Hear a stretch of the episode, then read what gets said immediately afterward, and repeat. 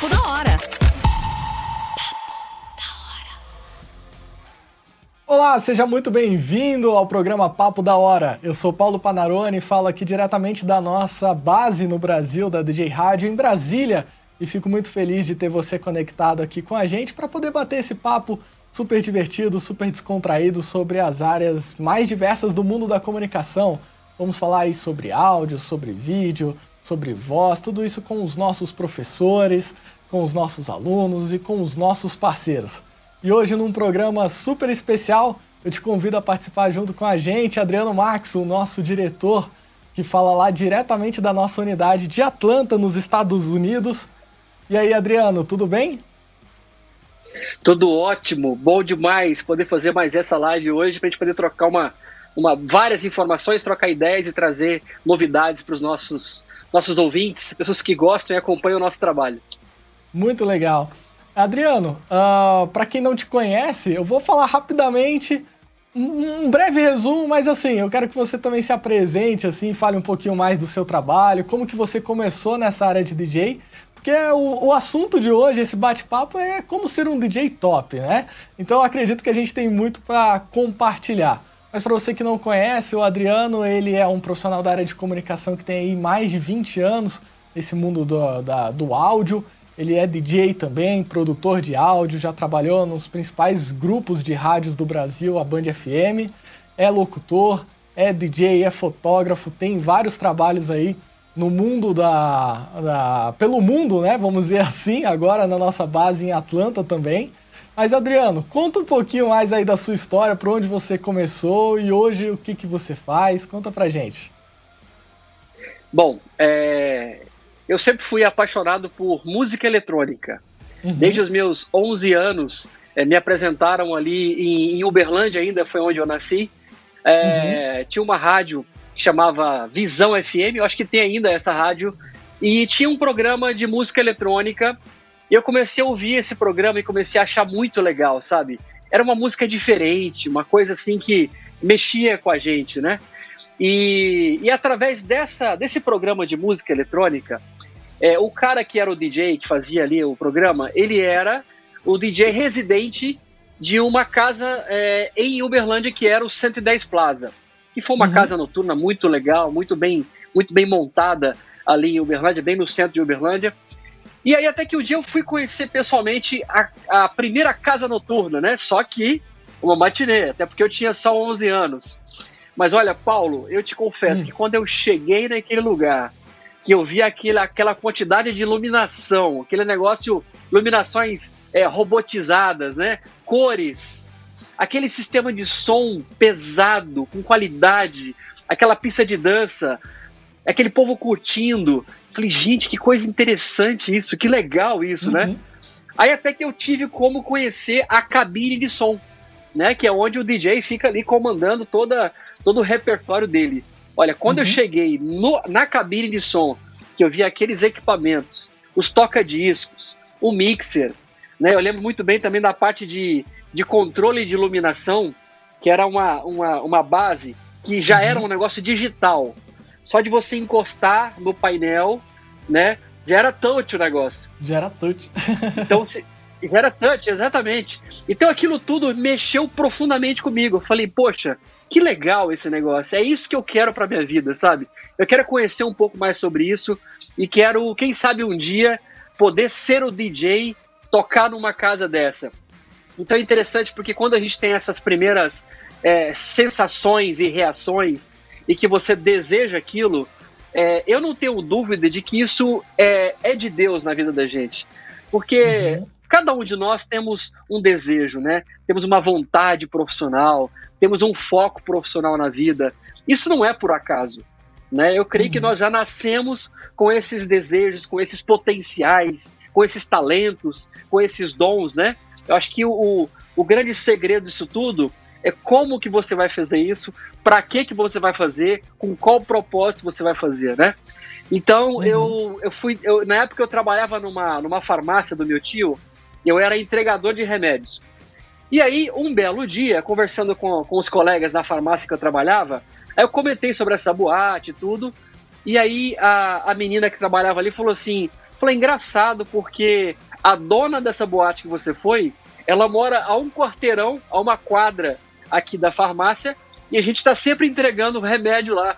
Eu falei, pelo amor de Deus, então na próxima deixa entrega, entregar, né? deixa eu ir lá, deixa eu entregar. Eu preciso conhecer esse pessoal, porque uhum. a minha, minha, meu maior desejo é de poder estar ali, nem que seja do lado do, do, do DJ durante a matinê. Seria um sonho se eu pudesse ficar naquela iluminação, né? Porque não teria como, de forma alguma, claro, ser DJ, porque eu não tinha conhecimento técnico para aquilo e era muito novo, né? Tinha ali nessa época, acho que eu já tinha uns, uns 12 anos, mais ou 13 anos por aí. E até que um dia surgiu a oportunidade, eu fui na casa dessa, dessa dona da, da, do 110 Plaza, e, e aí eu conheci ela pessoalmente e falei para ela dos meus desejos, né, das minhas intenções uhum. em poder estar participando daquilo. E ela achou muito legal e falou assim: claro que é possível. No próximo domingo, porque as matinês aconteciam sempre nos domingos, se eu não me engano, acho que era por volta de 4 horas da tarde ou 5 horas da tarde, alguma coisa nesse sentido. Ela falou: na próxima matinê, você vai estar tá junto com o DJ e você pode ficar na iluminação e tudo. Olha, aquilo para mim foi a melhor coisa que eu pude ouvir, sabe? Foi fantástico. E fui lá, participei, conheci um pouco daquilo tudo. E aí foi quando eu fiquei atento em, em me informar sobre um curso que pudesse ter um curso de DJ na minha cidade. E Uberlândia, é, hoje não, já tem né, algumas coisas nessa área, mas isso há 20 e tantos anos atrás não tinha é, é, muitas possibilidades, né? É, uhum. Todos os DJs que eu conheci nessa época é, se formaram em, em, São Paulo, Rio de Janeiro, é, talvez Belo Horizonte, mas as capitais sempre foram a, a, os maiores centros de formação de profissionais, né? E, e aí um dia ouvindo rádio Naquela época nem tinha computador, né, para poder fazer um curso à distância, como agora a gente oferece também, né? Não, não tinha. não tinha essa facilidade. Né? hoje, hoje só não aprende mesmo quem realmente não está disposto a aprender, né? Mas uhum. quem quer hoje qualquer profissão, a internet é um, é um super canal, né, é, de, de, de, possibilidades. Então, uhum. eu lembro que, ou, continuando ouvindo rádio sempre, né, aí um dia eu ouvi uma propaganda de um comercial é um comercial de um curso de locução e DJ. Eu falei, uhum. mãe, acabei de ouvir no rádio aqui um curso de locução e DJ. Eu quero muito fazer esse curso. Ela falou assim, mas quanto custa esse curso? Era como se fosse, por exemplo, né? É, mil reais. E eu uhum. lembro que eu tinha na minha carteira, porque eu comecei a trabalhar muito novo, Paulo. Com nove anos de idade, eu já trabalhava. Eu já vendia uhum. coisas na rua. Eu vendia mexerica, vendia laranja, fazia é, laranjinha, né? Que alguns chamam de chup-chup, né?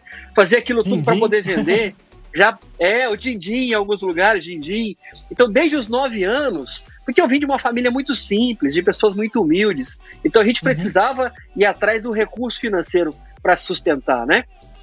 Eu tive na época um tio, né, que ele tinha uma plantação muito grande de, de mexerica, mexerica polcã, né, que são aquelas mexericas grandes, e um dia ele ofereceu para mim se ele levasse essas mexericas para poder vender, que eu poderia vender e ficar com todo o dinheiro. Olha que legal. Eu estava nascendo ali um pequeno empreendedor, né? então eu já tinha ali um, um, dinheirinho que eu ia guardando, sabe? Ia fazendo ali a minha poupança. E minha mãe falou assim: Mas quanto que você tem de dinheiro, meu filho? Eu lembro que eu tinha, tipo, é 1.100, era, era praticamente o valor do curso, sobrava alguma coisinha. Ela falou assim: Meu filho, você tem certeza que você quer fazer esse curso de DJ? Eu falei: Mãe, eu quero. Eu tô sentindo muita vontade de fazer isso. Ela falou: Então tá bom, meu filho, eu vou te apoiar nisso aí e vou te levar lá para poder fazer esse curso.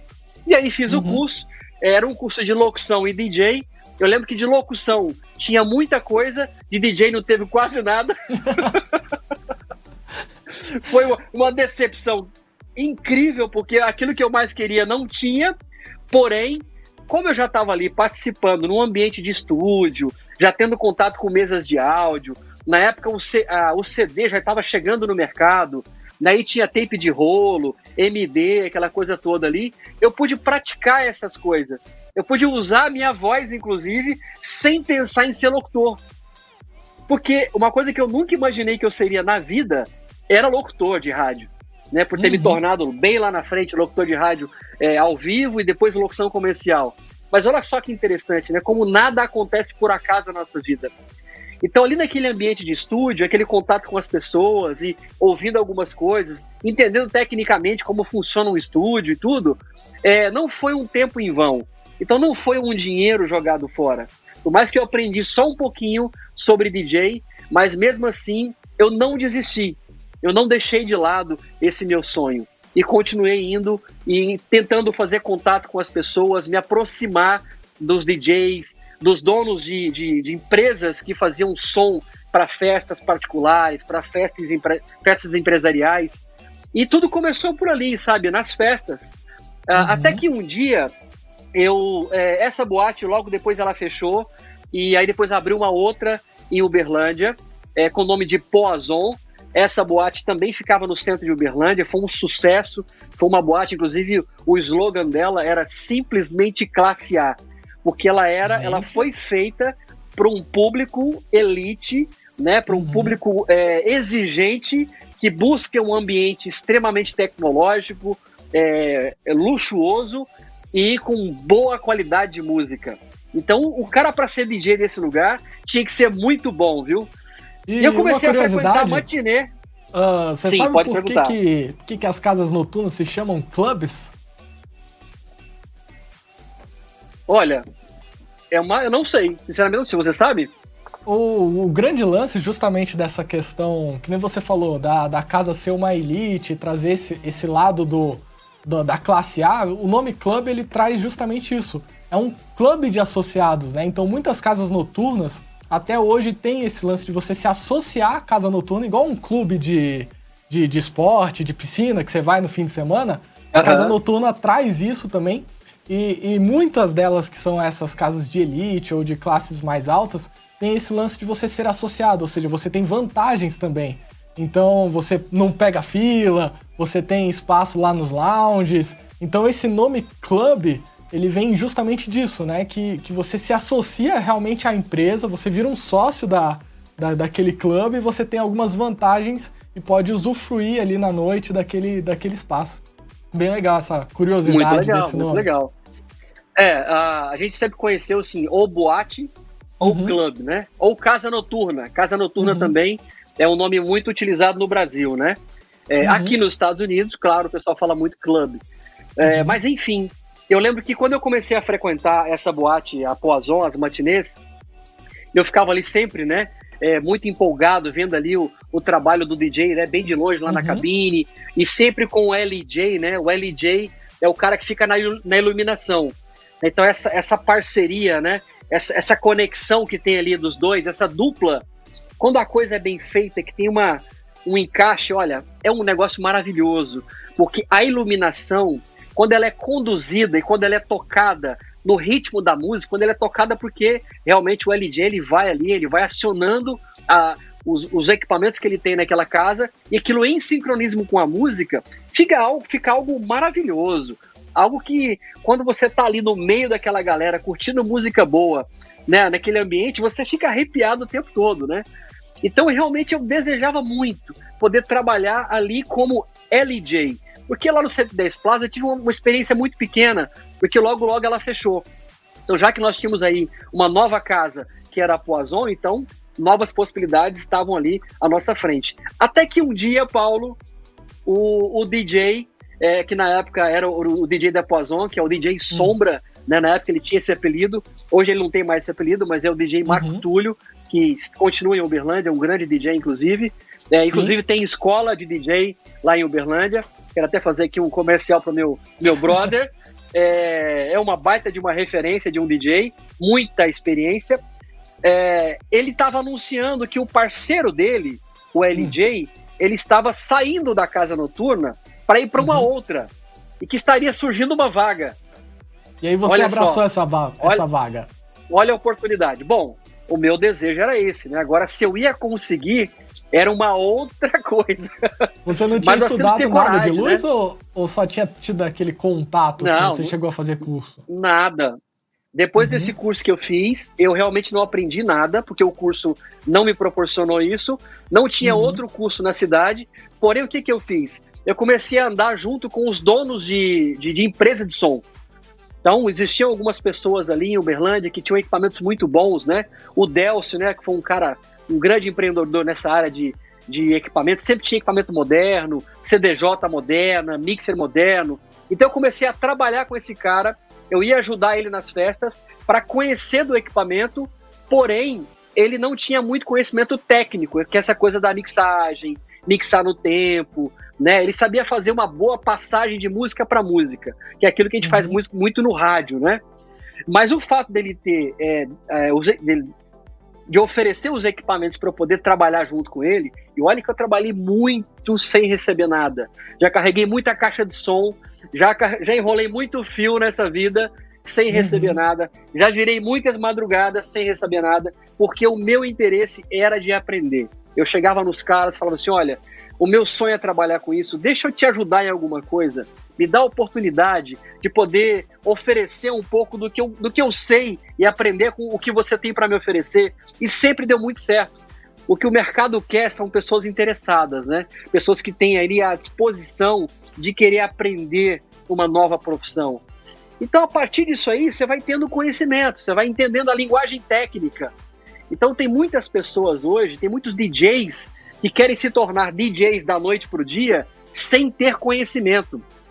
Então, o fato de você ter só um equipamento bom, você pode ter o melhor equipamento do mundo nas suas mãos. Se você não tiver conhecimento sobre a parte técnica, não entender de áudio, que, na minha opinião, o DJ tem essa obrigação, entender de uhum. áudio. Não é só entender sobre técnica de mixagem ou só entender sobre estilos musicais, mas entender sobre áudio. O que, que é áudio? Como que funciona? Qual a lógica disso?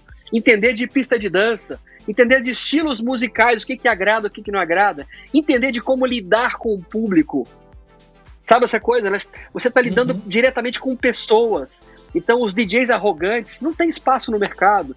Você aprende a ser humilde, aprende a ser prestativo, aprende a, ser, a ter um, um repertório de música legal, né? E tudo isso vai sendo um conjunto de informações que vão se somando ao longo desse, desse período. E aí eu lembro que eu cheguei no DJ e falei para ele, falei assim, olha, eu vi que você anunciou aí que tem uma vaga e eu queria, eu queria preencher essa vaga. Ele olhou para mim e falou assim, quantos anos você tem? Eu falei, eu tenho 14 anos. Ele falou, poxa, mas eu não posso te contratar. Porque aqui, quem uhum. trabalha na, como LJ, né? Que é o, o light jockey, né?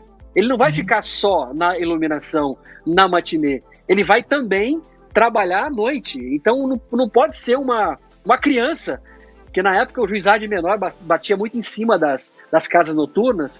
Então, uhum. se você não era de, de maior, você podia ser. É, não você, mas a casa poderia receber uma multa e coisa do tipo.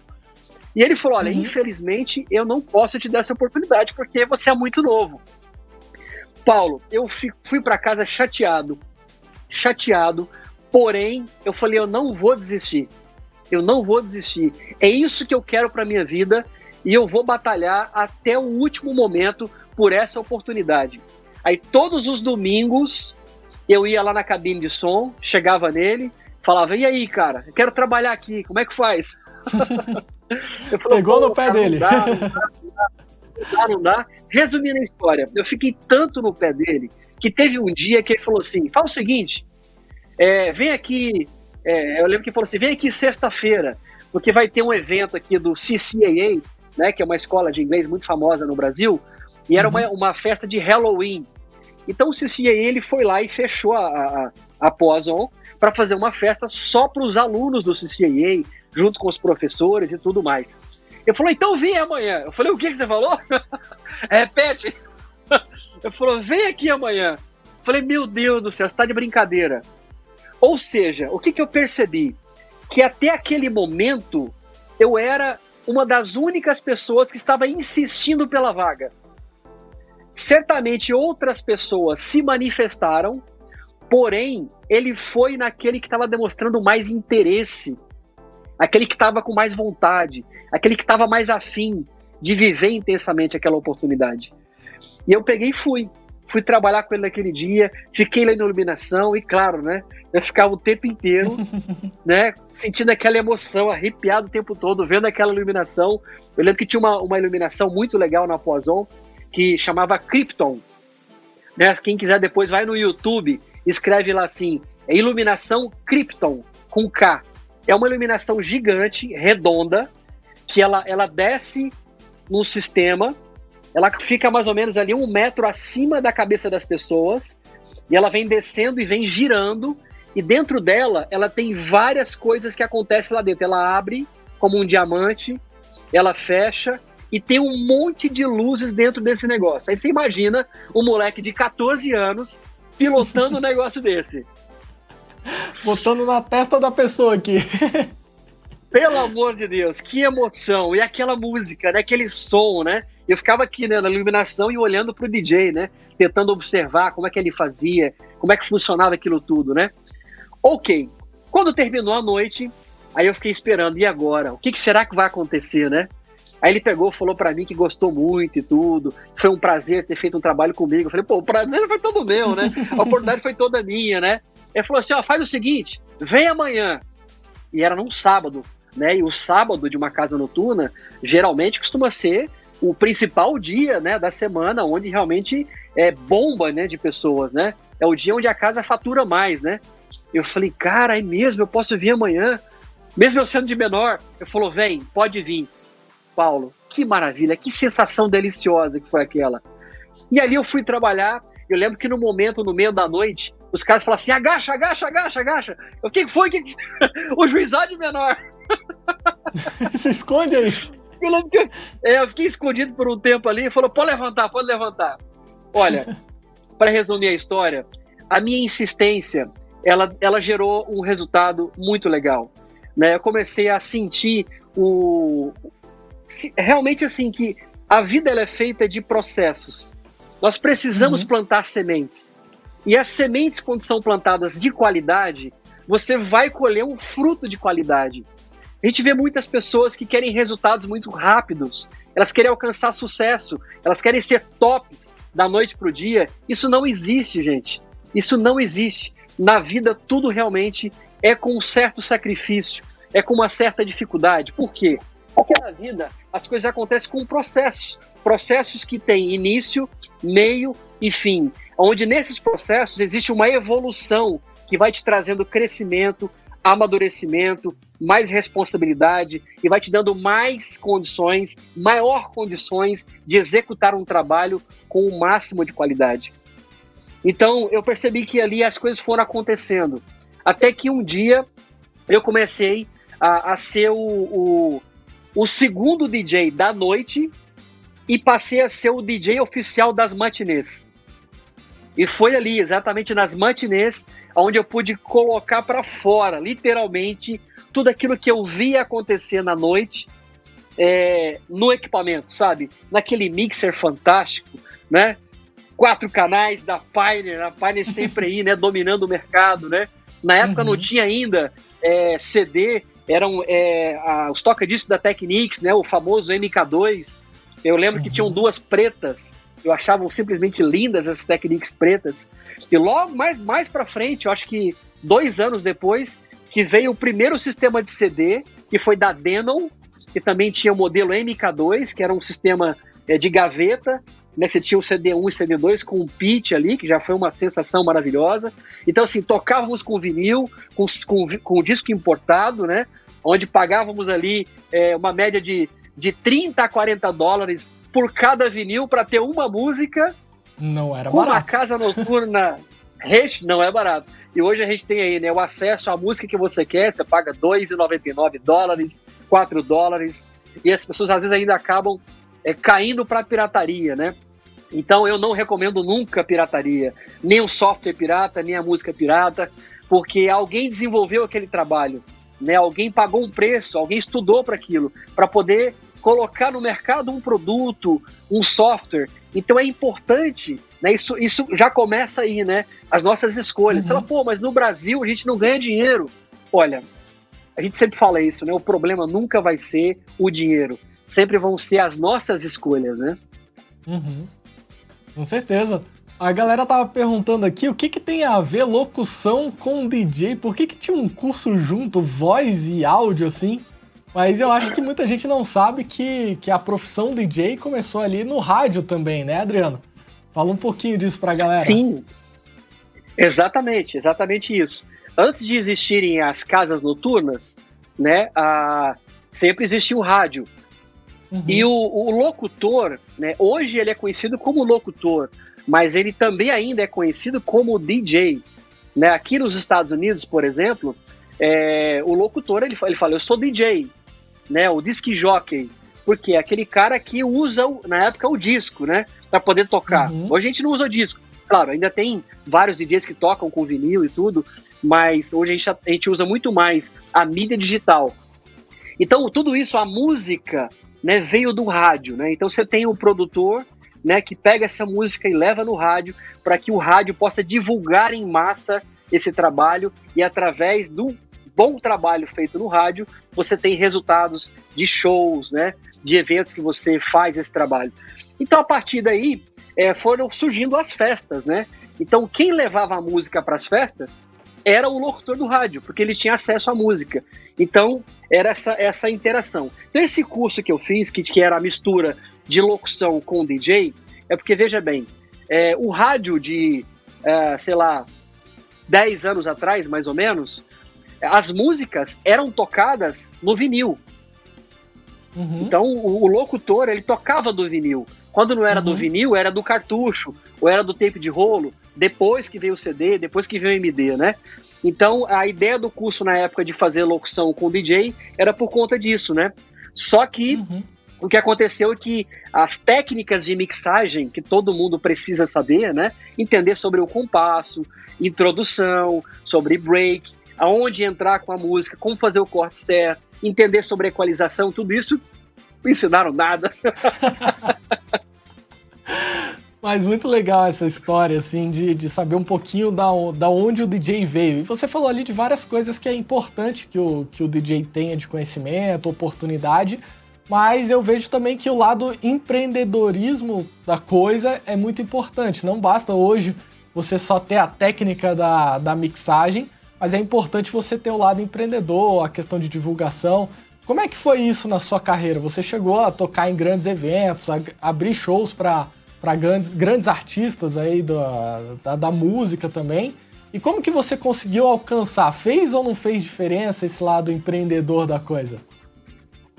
Ah, com certeza. Eu acho que qualquer pessoa que tem hoje, seja um serviço ou um produto para poder oferecer para o mercado, você já é um, um micro empreendedor, né?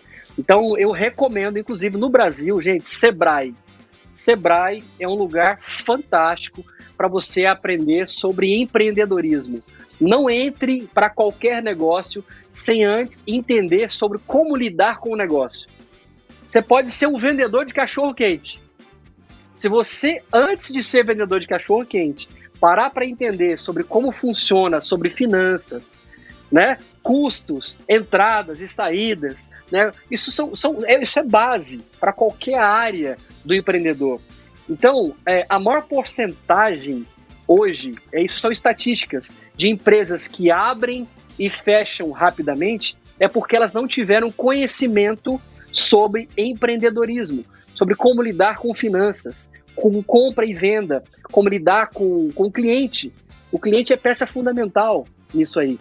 Eu não posso ficar achando que ah, o meu produto é excelente, eu sou muito bom, o mercado fala que eu sou maravilhoso, e aí eu saio pisando em todo mundo, eu saio fazendo aquilo que eu acho que, que deve ser e não me importa a opinião de ninguém, né? Não funciona dessa forma.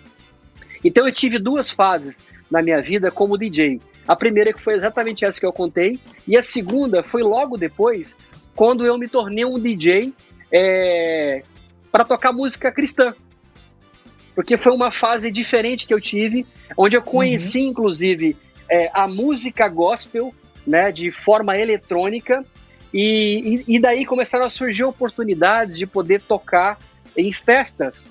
É, eu já trabalhava nessa época na rádio da, da igreja, no qual me converti em Uberlândia, que é o Ministério Sal da Terra, e ali nessa, nessa rádio, que era a Gospel FM, eu comecei a ter acesso a alguns estilos de música de músicas que pouquíssimas pessoas conheciam, né? Até então todo mundo só conhecia a música de louvor e adoração, mas por estar no rádio, tá vendo quanto que o rádio ele é uma fonte importante, né? De, uhum. de, de, de, de, música, né? E eu comecei a, a conhecer é, hip hop, é, músicas com para pista de dança mesmo, sabe? EDM e várias coisas. E, e eu lembro que começaram a surgir oportunidades para poder tocar nos eventos, é, em casamentos, isso tocando música 100% cristã. Não que seria problema, de repente, tocar outro estilo de música, mas é, a partir do momento que você tem é, clientes e pessoas que querem algo específico, eu acho que é legal você poder atender, né? Ainda mais uhum. quando você se identifica com aquilo. Por exemplo, tem clientes que, que podem te ligar e falar assim: olha, eu quero fazer uma festa e só quero música sertaneja. Outros podem uhum. falar: olha, eu quero uma festa e quero só tocar flashback. E pode ter outros que pode falar, olha, eu só quero música gospel, né?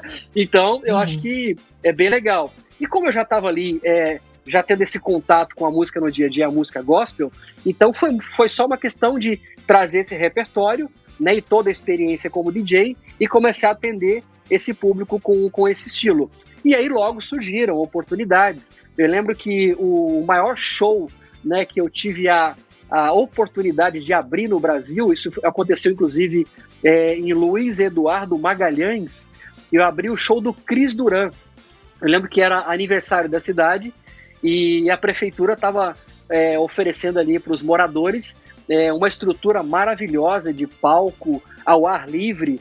Né? Eu lembro que tinha assim, era tantas, tantas pessoas assim na minha frente que eu não conseguia ver o final. Então foi um, foi um evento muito marcante para mim. E Cris uhum. Duran, nessa época, estava assim, muito conhecido, muito estourado nas rádios e tudo. E ali eu pude abrir o show dele, então foi muito legal. E aí vieram vários outros, né? Eu lembro que um evento muito legal também foi quando eu toquei é, na pousada do Rio Quente, em Caldas Novas, né? Que é um lugar assim fantástico. Recomendo. Quem não conhece ainda a pousada do Rio Quente precisa conhecer. Eles fecharam a pousada do Rio Quente num domingo para fazer um dia gospel. Olha que incrível. E a pousada ela é muito grande, ela é muito grande. Fechar a pousada para fazer um dia gospel. E eu fui convidado para ser o apresentador do evento, para interagir com o público, e eu fazia o trabalho de DJ entre uma banda e outra. Então ali tivemos Alda Célia, Diante do Trono, Toque no Altar, é, Shot Santo, né, que é um grupo muito legal que tem em Brasília, né, e vários outros grupos.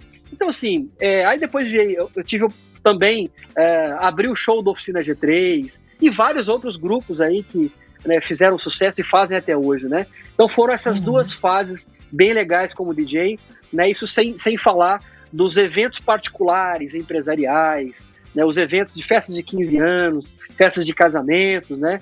E, enfim, os convites que vão surgindo ao longo da nossa trajetória. Muito legal. Vamos falar um pouquinho com a galera aqui que está conectada com, com a gente aqui pelo YouTube. Olha só, DJ Irineu tá aqui conectado com a gente. O Caio Vieira uh, disse o seguinte aqui, ó. Sim, tem que ser empreendedor também, no sentido de saber promover a sua própria marca, nome, porque 50% do marketing porque é 50% do marketing. Falou bonito. Inclusive, inclusive, quem falou aí foi o Caio Vieira, o DJ Caio aqui de Atlanta. Caio... Exatamente. Maurício... Obrigado, Caio, por estar acompanhando com a gente aí. O Maurício Oliveira também falou aqui: ser empreendedor é ter uma reputação ne... e ter uma reputação neutra e intocável é fundamental. Uh, quem mais está conectado com, com a gente aqui? Carrinho por trás. Quem mais? Kelly. João Cirilo tá aí conectado com a gente, que já já vai participar com a gente. Da Grande, Darwin Oliveira chegando aqui com a gente também. Muito legal, galera. Você que está participando aí, é, tem dúvidas sobre essa área do mundo da, da, do DJ, né? Pode mandar aí as suas perguntas, as suas curiosidades. Manda também da onde que você está falando para a gente poder conhecer um pouquinho é da, da, da onde que vocês estão conectados aí com, com a gente que a gente vai estar tá respondendo. É um prazer aqui estar tá com... É, e aproveita também, né, Paulo? É, se você puder pegar o link desse, dessa nossa live e puder mandar para as pessoas que você acha que pode ser interessante, algum DJ que está começando ou que já está na área, né, e quer bater um papo uhum. com a uhum. gente aqui, joga aí nos grupos de WhatsApp ou grupo de Facebook. A gente vai manter esse papo aqui mais ou menos mais uns 30 minutos. Eu tenho muita coisa uhum. legal para falar inclusive de empre empreendedorismo. Quero dar várias dicas para você. O Paulo Panarone também, né? tem uma experiência muito legal como DJ, vai falar sobre a experiência dele que ele teve aí em Brasília, tocando nas casas noturnas, tocando em rádio, participou aí de programas legais aí na Transamérica, uhum. né? Então hoje o papo aqui vai ser quente, né? Então manda aí, espalha esse link para todo mundo aí pela internet, que vai ser muito legal. Já estou curtindo muito aqui a galera, mandando aqui vários salves, dizendo que está adorando aqui o, a transmissão, elogiando o cenário. Pô, obrigado. obrigado aí pelo, pelos os, os, cenários foram feitos e criados especialmente para você que está acompanhando essa live com a gente. Nós temos trabalhado é, ao longo desses dias uma nova campanha, né, Paulo? Que é a campanha Sim. Não Pare, pare de, evoluir, de evoluir, né? Fique, fique em casa, mas não pare de evoluir, né? Aproveite o seu, o seu tempo que é precioso para você poder investir em conhecimentos. Para de comprar equipamento, compra conhecimento, que é a melhor coisa que você possa fazer. Muito legal. Uh, bom, galera, vai mandando aí. Tem, tem muita gente conectada aí dos Estados Unidos, de Atlanta também, galera aqui de Brasília. E é isso aí, vai mandando aí pra gente que estão acompanhando aqui. bom, Adriano, então você falou um pouquinho ali do, do seu início da, da carreira e tudo mais. E eu queria que você contasse o seguinte: você chegou a um ponto que você produzia suas próprias músicas também. O lance de você ser produtor e DJ ajuda na carreira, não ajuda? Como é que é? Bom, é, quando eu comecei, é, não, não tinha peso nenhum. Mas depois, né, os anos foram se passando e eu fui percebendo que essa coisa do DJ também ser produtor acabou se tornando algo extremamente importante nos dias de hoje. Ou uhum. seja, aí a gente volta naquele assunto, né, que a gente sempre fala com todos os nossos alunos que passam pelo Centro de Ensino DJ Rádio. Hoje o mercado, ele não mais quer só um profissional que tenha uma profissão. Ele quer um profissional multimídia. Então é importante você hoje conhecer, né, vou falar especialmente dentro da, da carreira de DJ, para ficar um assunto uhum. bem focado.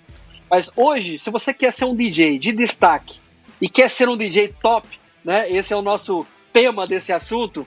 Você precisa conhecer, primeiro, teoria musical. Teoria musical. Você tem que entender quais são as notas básicas de um teclado. Você precisa tocar pelo menos o básico de um teclado ou de um violão. É difícil? É, mas não é impossível.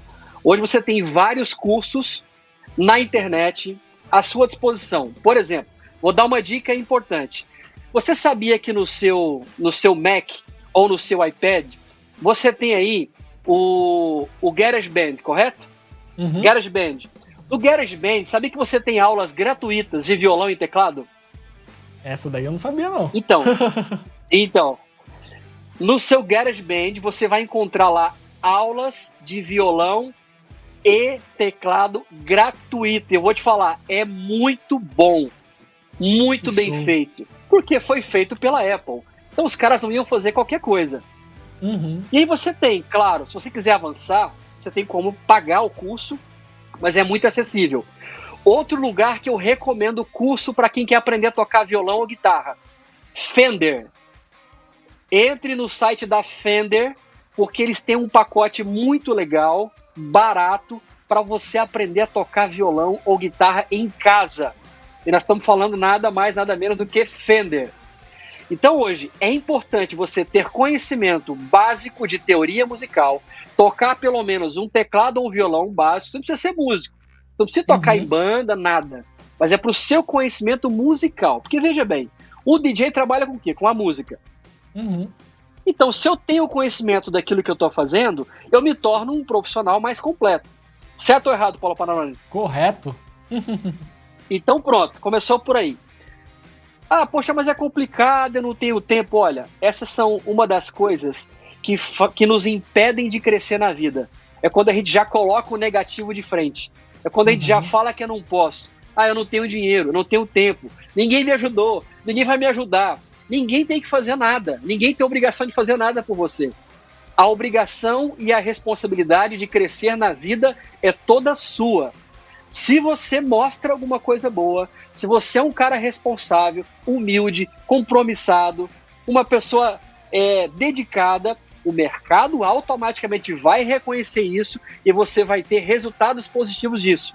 Mas é importante você dar primeiro. Tem gente uhum. querendo receber, receber, mas não, você não dá nada. Você não compartilha nada. Você tem que mostrar para o mercado quem você é. Né? Quais são uhum. as suas habilidades. Você é uma pessoa de compromisso, né? você é uma pessoa é, dedicada, você está sempre investindo, você está sempre inovando, ou você é aquele profissional que comprou um equipamento e já fazem cinco anos que você continua com o mesmo equipamento. Não que isso seja problema. De repente ele te atende muito bem, ele resolve muito bem a sua vida. Mas eu falo no sentido de, no sentido de você não parar de evoluir nunca. Porque uhum. o mercado, ele gosta de coisa boa. O cliente, ele gosta de ver que você é uma pessoa que está antenada no que está acontecendo. Uhum. E aí ele vai te reconhecer. E aí você vai ter um valor financeiro melhor e um valor de conhecimento como pessoa muito maior. Porque, na minha opinião, o que as pessoas dão mais valor ao seu trabalho não é de quanto você cobra, mas é de qual valor que você tem. E dentro desse pacote de valores está incluso dedicação, responsabilidade, amor pelo que faz, humildade, pontualidade, se tem uma coisa que eu vejo muitos DJs por aí vacilarem feio, é na questão da pontualidade, irresponsabilidade, desorganização, equipamento sujo, se veste mal, não se preocupa com a sua aparência. Então, tudo isso, gente, faz parte de empreendedorismo. Isso não é uma brincadeira. Porque, assim, brincadeira é você colocar o equipamento em casa e você começar a tocar para você, tocar para os amigos.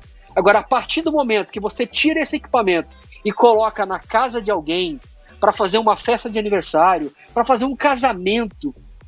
Isso é muito sério. É um trabalho que tem que ser feito com critério. Você tem que saber o que você está fazendo. Então você precisa ter um equipamento bom, e uma marca boa que te dê segurança, um fone que te dê uma resposta boa, que não vai prejudicar o seu ouvido, um sistema de caixa que não fica saturando, que não estoura o som, um microfone que você possa se comunicar, aprender a se comunicar com o público. Né? Uhum. Então, ó, nós temos aí teoria musical, nós temos investimento na técnica. Uhum. Então, eu preciso saber como que funciona isso. Então, da mesma forma que um engenheiro, ele vai lá e vai estudar sobre a área dele, um dentista que vai estudar vários anos sobre aquilo, ou então é, qualquer profissional ele para para estudar para fazer faculdade. Então, por que que o DJ, por que que o produtor musical não deve parar para estudar da mesma intensidade? Claro, nós devemos, essa é a nossa obrigação. Se nós queremos chamar a atenção do mercado e queremos ser reconhecidos como profissionais de valores, eu preciso investir uhum. todo o meu recurso, todo o meu tempo. Eu nunca posso parar de trabalhar em cima disso aí. Então, assim, não tem como dar errado dessa forma. Uhum. É muito interessante esse lance do estudo também, pela questão da, do, dos perrengues que acontecem no dia a dia da noite também. Muitas vezes eu já, já lidei aí com, com pistas de dança, onde eu chegava pra, pra tocar e primeiro, não tinha técnico de som. Então, se eu não conhecesse, às vezes, de, um, de uma mesa de som para poder conectar o meu equipamento, o show não ia acontecer. Já tive problemas com iluminadores também.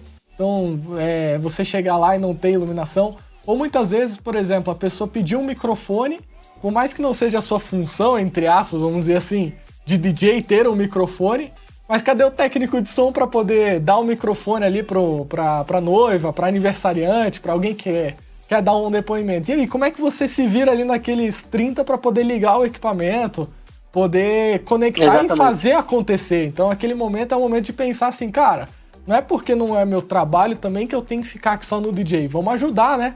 Vamos, vamos agradar o cliente. Eu acho que esse fato de você agradar o cliente faz com que o cliente goste tanto de você que ele vai te indicar de, de muitas formas e vai abrir muitas outras oportunidades de trabalho também. Então, não é Exatamente. porque tem um papelzinho ali no chão que você vai deixar pro garçom pegar. Às vezes pega, se tá no seu alcance, não vai dar trabalho, faça, né? Surpreenda o cliente, que é uma das coisas que a gente sempre fala aqui na DJ, na DJ Rádio. Melhor surpreender do que de decepcionar, né? Então, acredito Exato. que quanto mais conhecimento você tem empregado ali no seu trabalho, ajuda nessas questões também. Uh, uma pergunta. Exatamente. Sim. Uma pergunta. É, uma coisa que eu, eu ia falar, Sim. Paulo, ah. é que essa questão do áudio, né? Uhum. Eu só me, me dei conta da importância de entender e aprender sobre áudio o dia que eu precisei de uma situação emergencial. Conta aí é, pra gente. Lá naquela boate, lá naquela boate que eu trabalhei após em Uberlândia, uhum. é, um certo dia, o DJ principal, que era o DJ Carlinhos, né, que foi uhum. um cara assim, parceirão da época, ele, ele quebrou o braço. Uhum. Então ele estava assim, praticamente impossibilitado de poder fazer o trabalho. E ele teve algumas questões que ele precisava ir até a cidade dele, ele era de Santos, então ele teve que é, ficar pelo menos aí um mês fora. E, e adivinha quem que teve que segurar aquela casa noturna sozinho, no peito e na raça, com 14 anos, 15 anos de idade? Os caras Menina confiaram a mim. Cara, que coisa maravilhosa. Eu lembro que já caiu cada situação na minha mão que eu falo assim, cara, a oportunidade está aí. Eu posso simplesmente amarelar, né? Que esse é um ruim. É, amarelar, jogar a toalha, uhum. ou eu posso abraçar isso. Isso pode ser uma grande porta na minha vida. É claro que eu não faço alguma coisa se eu não tenho o mínimo de condições de assumir. Eu não posso uhum. ser irresponsável em assumir alguma coisa que eu não tenha o mínimo de condições. Então eu lembro que quando eles chegaram para mim, os donos da casa chegaram e falaram assim: olha, o Carlinhos ele vai ter que é, vai ter que ficar fora um período e nós queremos que você segure a casa. Uhum. Eu falei, poxa, caramba. Não, nessa época eu já tinha um pouco mais, porque eu, eu lembro que eu fiquei na Poison mais ou menos uns 4 anos. Eu entrei com 14 anos, então eu já devia estar tá aí com mais ou menos uns 16 anos. Então eu já tinha uma certa maturidade. E, e o que aconteceu? deu alguma coisa errada no sistema de som. E a casa tinha um sistema de som muito legal. Pra você ter ideia, só de subgrave eram oito subgraves de 18 polegadas. Caramba! 18 polegadas. Então, assim, era um sistema muito legal, muito complexo. Eu lembro que eram seis, seis potências, seis ou sete potências que tinha no rack. Tinha crossover, tinha equalizador, tinha compressor. Eu olhava para aquilo a única coisa que eu sabia fazer era ligar e desligar. Qualquer coisa que acontecesse de diferente, eu jamais saberia resolver o problema. Se, se alguém fosse ali e mexesse em alguma coisa por maldade, no equalizador, ou no compressor, ou no crossover, cara, lascou, ferrou. Uhum. Um belo dia, o sistema de som estava bem ruim e eu não sabia o que fazer. Aí eu liguei para um amigo. Gente, nessas horas, é o que eu digo. Nós precisamos investir em relacionamentos. Faça amizades, sabe? Crie um, um grupo, um núcleo de pessoas da área. Nem todo mundo, na verdade, quer ser amigo da gente. Sabe? A gente. Eu, eu, eu por exemplo, eu, eu adoro me relacionar com as pessoas. Né, o Paulo tá aí para poder, uhum. né, prova disso. Quanto eu gosto de sair com os amigos, tomar um café, tomar um açaí, investir tempo no relacionamento, sabe? Porque é uma das melhores coisas da vida, é relacionamento. E eu lembrei desse amigo meu, falei assim, cara, é o seguinte, ele era um cara muito top nessa era de áudio, de áudio. Eu falei, olha, eu tô com um problema no som da boate aqui, e ele conhecia muito bem o som de lá. Eu falei, você pode me ajudar? Ele falou, cara, com certeza. Amanhã eu vou aí e vou te ajudar. Aí ele uhum. foi lá, mexeu, ajeitou tudo, deixou o som 100%. Aí ele pegou e falou assim para mim, falou, agora vem cá, eu quero te falar uma coisa importante. Você quer ser um DJ profissional? Top. Você quer ser reconhecido? Você quer ser reconhecido, respeitado nacionalmente, internacionalmente? Você quer se destacar? Você quer realmente avançar mais do que os outros? Ou você quer ser mais um DJ gastando seu dinheiro com equipamento, perdendo as suas noites de sono nas noites, correndo riscos? Eu falei, não, eu quero ser um DJ profissional, eu quero realmente fazer valer a pena o meu tempo. Falou, então você tem a obrigação de entender sobre áudio profissional. Uhum. Cara, aquilo ali foi assim, foi uma coisa tão legal, assim, foi um, foi um incentivo tão grande para mim que eu falei assim, não, então a partir de agora eu preciso aprender sobre isso. Eu preciso ser curioso. O segredo tá aí, Paulo, é a curiosidade. Nós não podemos nos acomodar só de ver alguns equipamentos na nossa frente e não saber qual que é o equipamento que a gente trabalha. Tem DJ que você pergunta para ele qual que é o modelo da sua controladora. Qual que é o modelo do seu fone? O cara não sabe, o cara se perde. Então você uhum. imagina um, um médico, um médico na hora que ele está fazendo uma cirurgia, ele fala para a enfermeira, fala, pega esse negócio de metal aí para mim. Esse pega esse negócio de metal aí para mim. Pega esse negócio uhum. pontudo. Não, tem, tudo isso tem nome, né? São uhum. nomes técnicos que nós precisamos saber. Isso faz parte do nosso do nosso trabalho. Então isso é fundamental. E eu comecei uhum. a estudar sobre áudio, comecei a aprofundar o que, que era amplificador, o que, que era equalizador. Imagina você pegar um equalizador de 31 bandas, que é uma coisa você pegar aqui no mixer, né? Você tem aqui no mixer, né? Aqui na Pioneer você tem agudo, médio e grave. E mesmo assim tem muitas pessoas que não sabem explicar o que, que é agudo, o que, que é médio, o que, que é grave. Ele só mexe e fala, ah, eu acho que eu tô, eu acho que tá bom. Não, você tem que ter uhum. certeza. Qual que é o fundamento disso? Para que, que isso foi feito? Agora você imagina, você pegar 31 frequências, onde cada uma tem uma função especial para deixar o som do seu PA muito melhor. Mas se você tem aquilo e não sabe usar, não adianta de nada. Então foi muito gostoso, assim, essa, essa experiência de desse desafio que surgiu para eu poder aprender sobre aquilo. E foi tão legal que logo depois eu virei é, técnico de áudio, técnico de som de bandas. Já uhum. comecei a trabalhar com mesas grandes. Você fala, pô, mas o que, que tem a ver DJ com isso? Tem tudo a ver. Tem tudo a ver. Se hoje eu não tenho um trabalho para tocar em um evento, em uma festa, mas surge ali uma, um show onde precisam de um técnico, eu estou disponível, vou trabalhar. Eu sei o que é uma mesa analógica, eu sei o que é uma mesa digital, eu sei o que é processador de áudio, eu sei o que é gate, eu sei o que é expander gate, eu sei o que é crossover. Hoje em dia nem se usa mais igual antigamente, né? Crossovers analógicos. Hoje é tudo digital. Então você tem que acompanhar tudo isso. Então isso é muito bom para o nosso crescimento profissional. Isso uhum. nos ajuda muito, né? Sistemas de caixa de som, como posicionar uma caixa corretamente. Eu vejo muito pessoal colocando caixa de som atrás do DJ, e aí quando ele pega o microfone, você tem uma microfonia gigantesca. É uma coisa super simples de resolver. É só você uhum. nunca colocar o microfone na frente da caixa. Então coloca na frente, sabe? Analisar o lugar, cada lugar tem uma acústica diferente. Eu lembro uma vez em Brasília que eu fui tocar num evento empresarial e, e aí eu cheguei lá, o salão era todo de vidro. Imagina Nossa. a acústica desse lugar. Gente. Todo de vidro. Então, o que, que significa isso? O vidro, ele é um, ele é um, um material totalmente reflexível. Então o som ele reverbera muito. Então eu tenho que tentar corrigir isso no equalizador de 31 bandas, porque só três bandas não é tão suficiente para você dar aquele detalhe que você precisa. Então, entender sobre acústica é fundamental. Então, são várias coisas que nós, DJs, precisamos entender. E é gostoso. Vale uhum. a pena estudar sobre isso. Vale a pena. E aonde que eu posso aprender sobre isso? Tem muitos cursos na internet. Nós, do Centro de Ensino de Rádio, estamos aí no mercado há mais de 20 anos, formando profissionais uhum. nessa área. Né? DJ, produção de música eletrônica, áudio profissional. Recentemente aí fizemos um curso de reciclagem, né, Paulo? Para os técnicos de áudio da Rede Globo de Brasília. Sim. Né? Sempre temos aí né, o pessoal do, do Exército, Rádio Marinha, né, vários é, órgãos aí fazendo curso com a gente. Esses mesmos cursos também podem ser ministrados para quem está aqui em Atlanta, quiser fazer esse curso com a gente. Pode ser um curso particular. Né, agora que estamos em fase de quarentena, eu posso fazer esse curso com você pela internet, ao vivo. Né? Então, uhum. tá aí, as oportunidades estão aí, né? E é isso com aí, certeza. tô vendo muita gente participar aqui.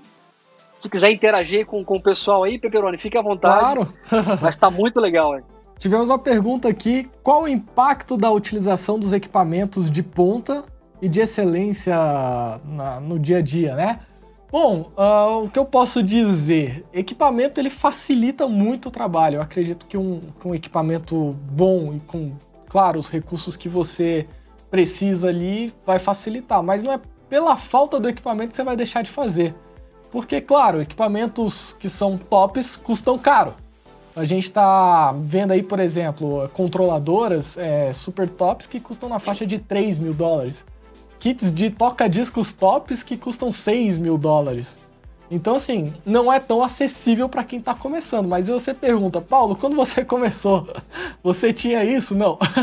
quando eu comecei, eu tinha um laptop HP, é, daqueles bem simplesinhos, onde eu rodava o software Virtual DJ e fazia minhas brincadeiras só com mouse. Então, assim, equipamento não tinha. Fone, pra você ter noção, usava um multilaser, daqueles que são headsets que tem um microfone assim, bem uhum. de computador. Então, assim, era, era, era o que tinha, né? Naquela época, vamos dizer assim, há 10 anos atrás, uh, eu não tinha muita noção, não tinha feito curso, não tinha feito nada. Então, quando eu olhava assim, poxa, um equipamento de DJ custa mil reais, há 10 anos atrás, mil reais era tipo 5 mil hoje, assim. Então, realmente era assustador. Você falava, pô, vou comprar um fone de DJ, quanto custa? Ah, 600, 800 reais? Eu, nossa, meu Deus, tem algum outro fonezinho mais barato? Era o que, era o que dava para começar. E, e, comecei, então foi daí que, que eu toquei em grandes eventos, uh, cheguei a dividir palco com grandes artistas aí do meio, uh, Malboro, DJ Malboro, Mr. Catra, da, da parte de funk, uh, teve também o Rodrigo Vieira, que foi eleito top 1 DJ do Brasil durante três anos consecutivos, Cheguei a abrir show para ele, tocar em eventos é, com DJs internacionais, Milk and Sugar. E quando eu comecei, eu, eu tinha um laptop e um, um, mouse e um, um virtual DJ. E fui reinvestindo, Ou seja, né? Isso... Tinha, tinha pouco, pouco recurso, você tinha pouco recurso, mas muita vontade de fazer, né? Com certeza. E, e, e, o mais interessante é que tudo que, que entrava de, de, de valor, né, eu ia reinvestindo na, na carreira. Então fui melhorando aos pouquinhos os meus equipamentos, trocando os meus setups de DJ, investindo em coisa melhor até para oferecer para o cliente um, uma qualidade melhor. Eu lembro que, por exemplo, a minha primeira controladora foi uma Hercules, uma MP3 E2, que ela nem tinha placa de áudio. Então eu tinha que usar ali a placa de áudio do próprio computador e que não é tão boa porque ela gera ruídos, ela tem latência, que é, é, o delay ali de, de você apertar um botão e ela responder. Não tinha como fazer pré-escuta, então não conseguia ouvir a música que eu ia tocar na sequência. Eu tinha que decorar tudo. Então, claro que assim, com o tempo fui entrando um dinheirinho, junta daqui, junta dali, pagam as contas. Opa, vamos dar um upgrade, sempre atualizando o equipamento, não só pela questão de, de recurso, mas também para oferecer algo diferente para o cliente, né? A gente vê uhum. muito isso na, na, qualidade em si, na robustez e na segurança, né? Querendo ou não, é um Exato. equipamento que, que, que aconteceu agora, né? Parece que uma fonte deu problema aí, e aí, você tem outra fonte? Então, assim, tem que ter o backup. Conta um pouquinho da situação, Adriano. É o backup. do, da importância então, do backup, é... né? Exatamente. Uh, a gente está. Esse estúdio que vocês estão vendo aí é um estúdio uhum. que foi montado é, especialmente para a gravação do nosso curso de DJ. Está sendo gravado, muito bem gravado, com, com, aulas fantásticas, muito conteúdo legal, mostrando muito essa questão do, de como usufruir cada recurso do equipamento, falando da profissão, da profissão, mostrando imagens maravilhosas. Nós vamos ter assim um curso top de linha, não só curso de DJ, mas de produção música eletrônica, curso de dublagem, curso de áudio profissional e vários outros online para as pessoas poderem fazer de casa ou se você quer fazer um curso ao vivo, você e o professor, esse curso também já está disponível. Então, ontem eu estava fazendo a edição de um, de um material, desliguei o meu equipamento, a minha controladora. Eu tenho aqui uma uhum. controladora da, da Pioneer, que é a DDJ1000, Deixa eu virar um pouquinho aqui para ver se dá para mostrar um pouco. Então tá aqui uma DDJ 1000. Uh, e aí eu fiz aqui a minha gravação do curso e tudo mais. E aí desliguei tudo. E quando foi mais tarde, umas 4 horas ou 5 horas depois, uhum. eu decidi voltar no equipamento para poder brincar. Brincar um pouquinho, dar aquela, né? Mixar e tudo. O equipamento não ligava. De jeito nenhum. Eu tirei a fonte, coloquei a fonte, desliguei o USB, liguei de novo, eu troquei de tomada, né? Porque nessa hora você tem que fazer de tudo, né? Reiniciei o computador, é, reiniciei o computador, né? Faz uma oração, pede a graça de Deus, faz tudo que você puder, né? Uhum. A única coisa que acontecia no equipamento é, aqui você tem os VUs, né, os LEDs, né, na verdade, do, do, do master do mixer. Você tem o L e tem o R. A única coisa que acendia era o R Lá em cima, aquele vermelhinho, o LED vermelho, que é o sinal de pico, ele ficava fixo o tempo inteiro. E, cara, não é possível. Será que isso é fonte, né? A minha sorte é que o equipamento ainda está na garantia. Então eu entrei em contato com, com a empresa que eu comprei, que é a Sweetwater, né, que é uma loja muito boa nos Estados Unidos, e a minha garantia é vencer o mês que vem, então os caras falaram, fica tranquilo, nós vamos mandar alguém te ligar aí. Mas enquanto isso, eu tive que ir atrás de fonte. falei, bom, deve ser a fonte que deu problema, só pode, né? Fui na internet, aí consegui comprar uma fonte no eBay, comprei outra no Amazon, não no Amazon, numa outra empresa, falei, vou comprar duas, porque quem chegar primeiro, eu precisava gravar o curso, né? E fiquei pensando, gente, imagina se isso acontece numa festa. Imagina se acontece no meio do evento. Complicado. Quem que vai ter, quem que vai ter uma fonte de reserva? E tem que ter. Nessa aí eu aprendi o seguinte: eu tenho que ter uma fonte de reserva. Tudo que eu puder ter de backup no evento, eu tenho que ter. Deu problema, no máximo que vai acontecer é alguns segundos ou algum, alguns minutos para você resolver o problema. Então, isso nunca me aconteceu antes, ainda mais com o equipamento uhum. da Pioneer. Mas eu aprendi com isso. Então eu vou. Teve, aí o que aconteceu? Um... Ah, não, complemento, complemento, aí, finalizei. Aí, só, só, fechando o assunto, né?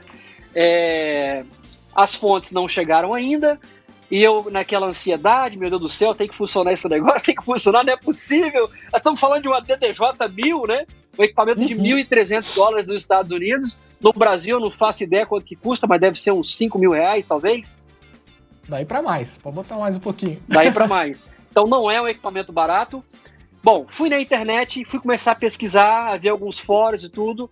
Resumindo a história, eu vi que era alguma coisa sobre atualização de software. Bom, o que, que eu fiz?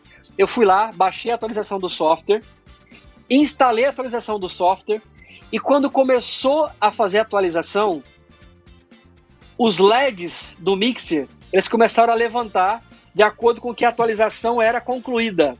Olha que fantástico isso. Quando bateu ali em 15 dB, né, que é o último ponto aqui, adivinha o que aconteceu? Resolveu. A controladora voltou a funcionar. Que maravilha! Era só uma atualização, gente. Olha que coisa incrível. Então, uhum. poxa, nunca sabemos de tudo, né? Sempre estamos aí aprendendo alguma coisa. E só complementando aí o que a nossa querida Kelly é, comentou, e um beijo para você, Kelly, nossa professora, uma das nossas professoras de dublagem, né? O fato de você ter hoje um equipamento top de linha não é para você mostrar para as pessoas que você tem ou que você é melhor do que alguém. É porque ele te gera mais segurança. As chances dele dar problema são muito menores de quando você compra um equipamento é, mais barato. Claro que nós entendemos que no início, como foi para mim, como foi para o Paulo Panarone, né? Pra você ter ideia, quando eu comecei a mixar, eu mixava com tape deck, com um sistema 2 em 1, 3 em 1 de casa, sabe? É loucuras que a gente fazia. Então, sim, todos nós tivemos um início complicado e difícil, mas a vontade de querer fazer sempre foi tão grande que isso foi fazendo com que a cada eventozinho que a gente fazia, que a gente ganhava um pouquinho, né? Que vai te ajudando a melhorar, melhorar, melhorar, melhorar, até que você chega num equipamento muito bom. Por exemplo, eu tenho um fone aqui, que é um, um, o V-Moda. Né? Esse fone, é um fone que, assim, para quem conhece, sabe dessa marca, sabe da, da credibilidade que esses caras têm no mercado, é, é um fone que não é barato.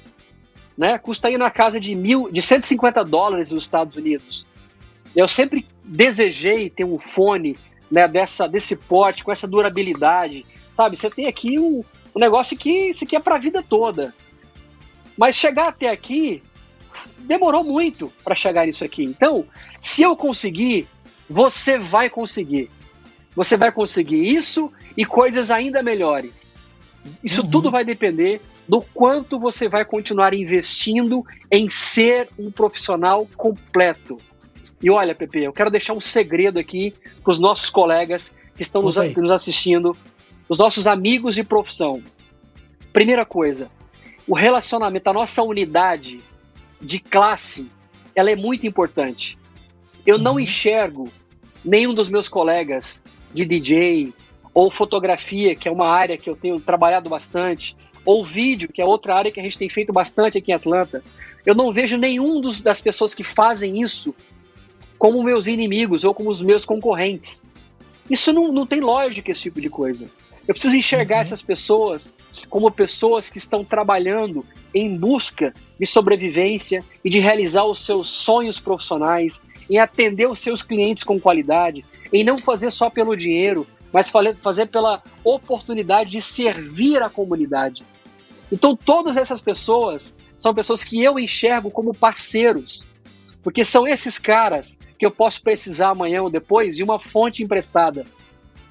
Uhum. São esses caras que eu posso precisar de uma caixa de som, um pedestal de uma iluminação, porque a minha parou de funcionar e eu tenho um evento amanhã e eu não consigo mandar para garantia. Então a unidade da classe ela é extremamente fundamental. Então não enxergue essas pessoas como inimigos ou como pessoas que querem te fazer o mal. Faça o seu trabalho. Não é você que escolhe o seu cliente. É o cliente que te escolhe.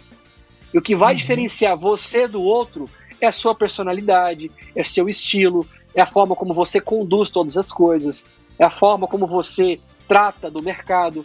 E outra coisa, só você sabe o quanto de dinheiro você já investiu em conhecimento, que na minha na minha humilde sensibilidade da vida é o melhor investimento que você pode fazer na sua carreira.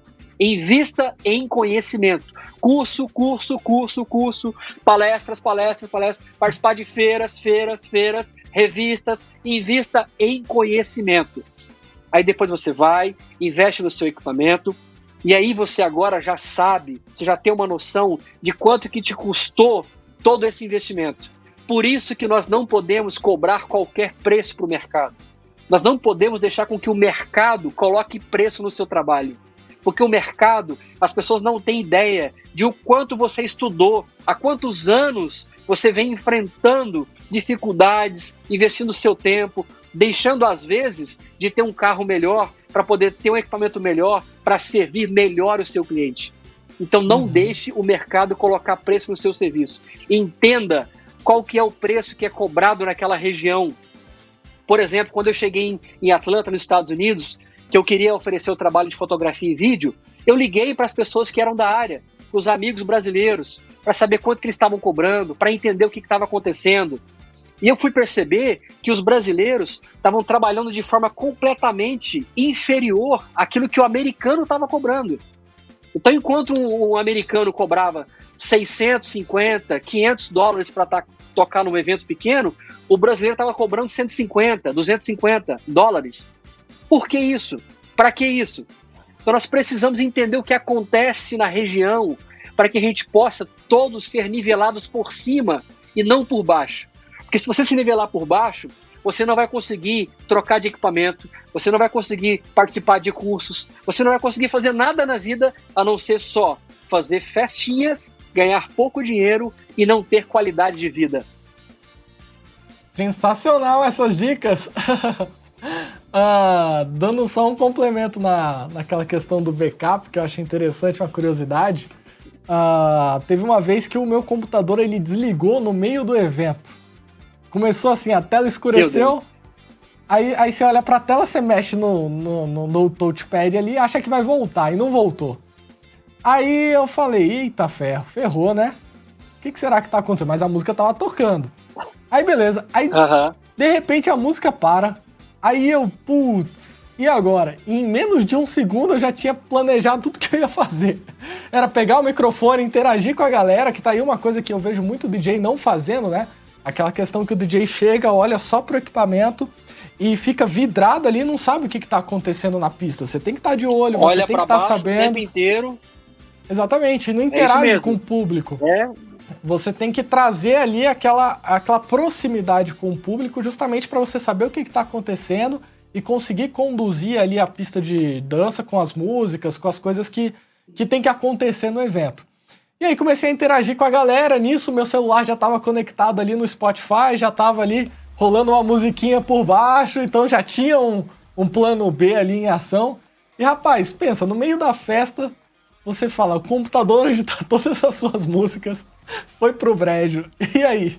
Quando você vai ver, era a fonte que tinha desconectado do T que estava conectado na régua. Ou seja, sem querer do alguém T, né? esbarrou. Né? Aquele, aquele, é... aquele Tzinho do 1,99. 1,99, mas... onde a conexão fica parecendo um, um, dente de leite, né? Você não sabe se vai ou se não vem. Desse jeito. Então, realmente, assim, você tem que ter um backup, você tem que ter um plano B. Eu lembro de uma história que a gente vai deixar para outro dia, do, da curiosidade da galera do Discman, né, Adriano? Lembra dessa história? Nossa, essa é boa, hein? Só que essa... tem que contar Não, essa. Melhor, melhor. Essa daí a gente vai contar no Instagram. Vamos contar no Instagram essa? A gente vai fazer um vídeo e contar não, essa história lá não, no Instagram. Nós precisamos ah. contar aqui. Ó, vamos, vamos, fazer o seguinte: vamos perguntar para as pessoas. Nós temos aqui várias pessoas conectadas. Eu quero até aproveitar aqui, Pepe, e mandar ah. um abraço aqui. É, a Ana, minha esposa, minha querida, minha, foi o maior presente do rádio. Foi a minha esposa. A minha esposa era minha ouvinte no rádio. Olha que legal isso, gente. E aí, estamos aí, há mais de 20 anos juntos. Te amo, meu bem. O João Cirilo. Vamos, daqui a pouco vamos botar esse João pra falar aí, hein? O Lincoln, DJ Lincoln! Olha Beijo, só! Meu querido. Conectado aí com a gente. Parceirão, parceirão aqui em Atlanta com a gente. Olha, eu tenho conhecido uma galera massa aqui, viu, Paulo? DJs, hum. galera fantástica, galera muito, muito bacana. Tem o Cenix também aqui. É, Aluno deixa eu ver aqui. De, uma, de, de DJ também. Produção de música eletrônica, né? Uhum. Legal. Eu vi aqui também o DJ Irineu, é, deixa eu ver quem mais aqui. Teve mais um que eu vi aqui, o Maurício, Maurício Oliveira. E deixa eu ver, tem um monte de gente aqui, cara, muito legal isso aqui, olha. Então eu vou perguntar o seguinte: é, você gostaria. Ah. você gostaria de saber a história do Discman? Se você quer ouvir essa história, coloca aí no chat sim ou não. Se o pessoal falar que sim, nós vamos contar essa história. Foi uma história de superação. Nesse dia eu falei, eu sou DJ profissional. Eu auto, eu, me auto aprovei. Você se deu um certificado. Você deu um certificado para você. Pessoal, é, só vou falar se o pessoal é, falar que sim no nosso chat. Vamos ver. Então pode continuar Beleza. aí, Paulo. Enquanto isso, vamos, vamos para a pergunta do João que já está aqui com a gente. Vamos Bora lá? lá. Vai lá, João. Fala aí. Fala galera, boa noite, boa noite Adriano, boa noite Paulo, boa noite todo mundo que assiste aí o Papo da Hora. Eu gostaria de fazer não uma pergunta, mas duas perguntas para vocês Eita. dois, né? Não sei se vocês sabem, o Paulo uh. só tem essa carinha de novo, mas já trabalhou há muito tempo como DJ. O Adriano também é um grande é veterano verdade. da profissão e um grande professor de DJ profissional. E meu questionamento é, é eu queria, gostaria de saber quais são os maiores desafios da vida do DJ e se durante uns 10 anos para cá mudou muito, desde tecnologia, música, ritmo, entre outras coisas que vocês possam comentar aí e me informar. Muito obrigado, ótima noite. Grande abraço. Ó. Show, Cirilo. Cirilo. Vou deixar o Paulo, vou deixar o Paulo Panarone responder porque eu já falei muito hoje aqui, né? Ai, vamos lá, eu vou responder a questão da, da evolução. É claro que a gente percebe Legal uma, uma grande evolução uh, em relação a, a, a, não só equipamento, mas tecnologia, música. Eu acho que o gosto também é, é muito interessante. Você você tá antenado no que está acontecendo, principalmente quando você lida com, com eventos particulares, onde você tem um contato mais próximo com o público ali, e é um público bem eclético, né? Você tá ali, por exemplo, num casamento onde você tem a atração principal que não é o DJ, é a noiva. Tudo bem que em alguns casos é o DJ, mas assim, na grande maioria é a noiva, é o noivo, é o casamento em si. E aí o que que acontece? O DJ é um complemento. Então você tem pessoas que gostam de forró, sertanejo, pagode, axé. Então você tem um contato mais próximo com, com o público, que já é um público bem difícil de lidar ali. Mas você tem que estar antenado no que está tocando, no que está acontecendo de mais novo mas também você tem que estar antenado na questão da região. Então, por exemplo, uh, você tocar em Brasília é diferente de você tocar em São Paulo, é diferente de você tocar no sul do Brasil, é diferente de você tocar no, nos Estados Unidos e é diferente também de você tocar para aquele público que está nos Estados Unidos. Que nem eu tive a oportunidade de tocar aí no, nos Estados Unidos também para alguns públicos brasileiros e que o, o mais estranho para mim é que quando eu toquei uma música nova que tava bombando no Brasil, a, a pista não, não, não, não, curtiu. Eu falei, que estranho, gente. O que, que tá acontecendo aqui? A música tá estourada. Será que eu, eu, que tô desatualizado? O que, que tá acontecendo? Tem alguma coisa errada, né? Exatamente. Eu falei, cara, que estranho. A galera não curtiu, não, não, não sentia aquela resposta. Aí eu comecei a tocar umas músicas mais antigas Aí começou a dar mais certo. Eu falei, poxa, mas o que será que está acontecendo?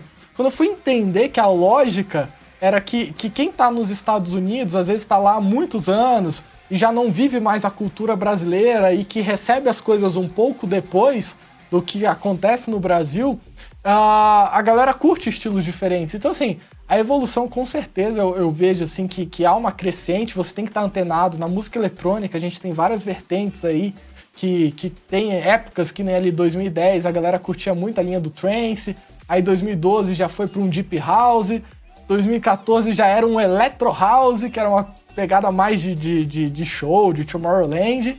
E agora em 2020 tá... o funk prevalece! É, tudo bem, isso aí eu diria que sempre, sempre rolou. Hoje, cê, ó, vou, ó, dica de ouro, anota aí. Você quer se dar bem numa festa de aniversário de 15 anos? É, é separar funk, funk, funk, funk, funk, funk, e aí funk e o funk top 10. Pronto, fechou. Mas assim. Uh, Os hoje dias gente, de hoje, né? É, pro dia de hoje. Mas assim, dentro da música eletrônica, a gente tem o hoje muito a linha do Future, é, Future House, Brazilian Bass, que é tipo a pegada que o, que o Alok tá tocando, que o Vintage tá, tá fazendo, Ilusionais, são alguns DJs brasileiros aí que estão bombando nessa, nesse segmento e tá sendo muito aceito pelo público hoje. Mas pode ser que amanhã já não seja mais isso, então por isso que o DJ tem que estar tá muito antenado. Eu acho que uma diferença do, do DJ profissional pro Spotify, que hoje a gente vive essa concorrência, eu diria assim, que, que um dos principais concorrentes do DJ é o Spotify, é o Deezer e tal, são as plataformas digitais de música, é essa questão. O Deezer, ele, por mais que consiga entender o seu perfil, o que, que você gosta de, de, de, de, de ouvir, ele não consegue sentir o que está acontecendo na pista de dança.